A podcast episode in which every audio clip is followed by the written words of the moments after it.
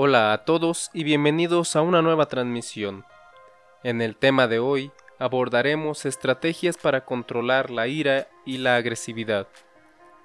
Cuando hablamos de agresividad nos viene a la cabeza gente pegándose, insultándose o gritando. No obstante, la agresividad no es más que la manifestación de una emoción que subyace a ella, la ira.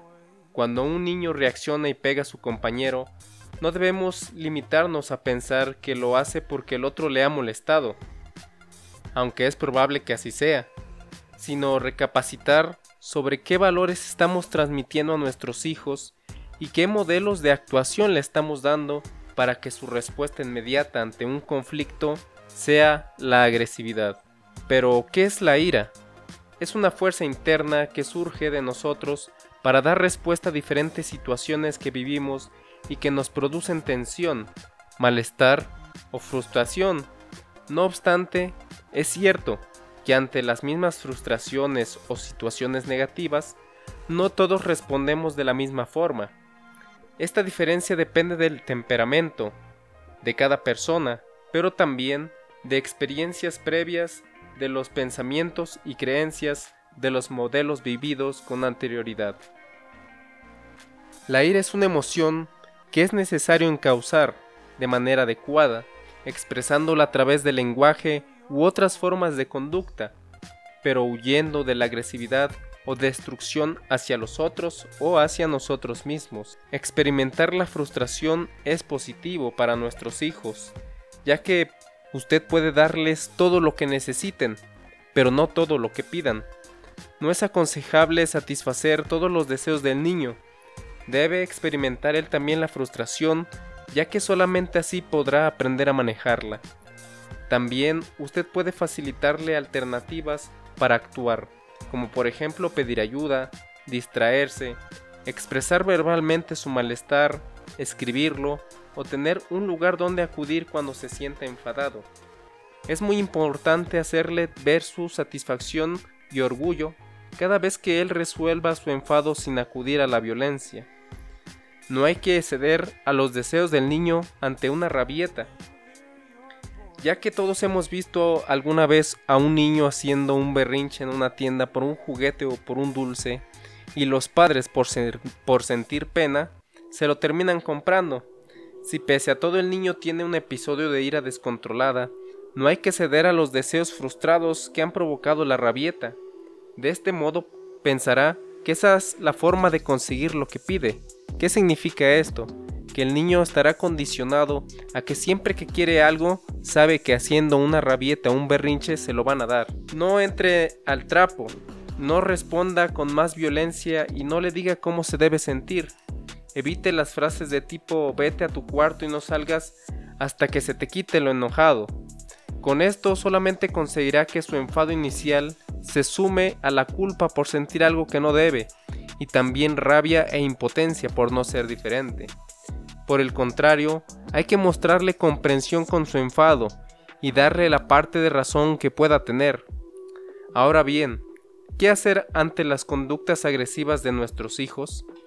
Cuando su niño manifiesta expresiones de ira tales como gritar, pegar o romper cosas, lo más habitual es decirle, no grites, no pegues, pero hay que pensar que la partícula no es una negación y con ella pretendemos la paralización de la conducta, pero insistiendo en el no, no ayudaremos a nuestros hijos a saber qué es lo que tienen que hacer, solamente los frenamos, pero no le damos una alternativa qué puede hacer. Por lo tanto, es fundamental seguir una estrategia diferente, como cuáles, le mostraré a continuación algunas. 1. Mantener el control. Es muy importante que los padres sean capaces de controlarse, ya que los niños imitan lo que ven. El dicho haz lo que yo diga y no lo que yo haga no vale con los niños. Si cuando se enfada con él, le grita o incluso lo insulta o le pega, será lo que él haga cuando sienta ira. Pero si él pero si usted le demuestra que hablando y con una actuación coherente al enfado puede desaparecer, lo percibirá como una forma de expresión eficaz. Para conseguir este objetivo es fundamental canalizar la ira, exteriorizando los sentimientos de manera adecuada, haciendo que reflexione y que recupere la calma, acercándonos a ellos con comprensión, escuchando activamente y dialogando sobre lo que ha pasado. Así conseguiremos que reduzcan estos sentimientos y para mantener el control es bueno contar hasta 10, respirar profundamente, pensar antes de actuar, hablar en tono bajo pero firme. El segundo punto, observar a su hijo. Investigue y reflexione sobre su comportamiento para saber qué está pasando.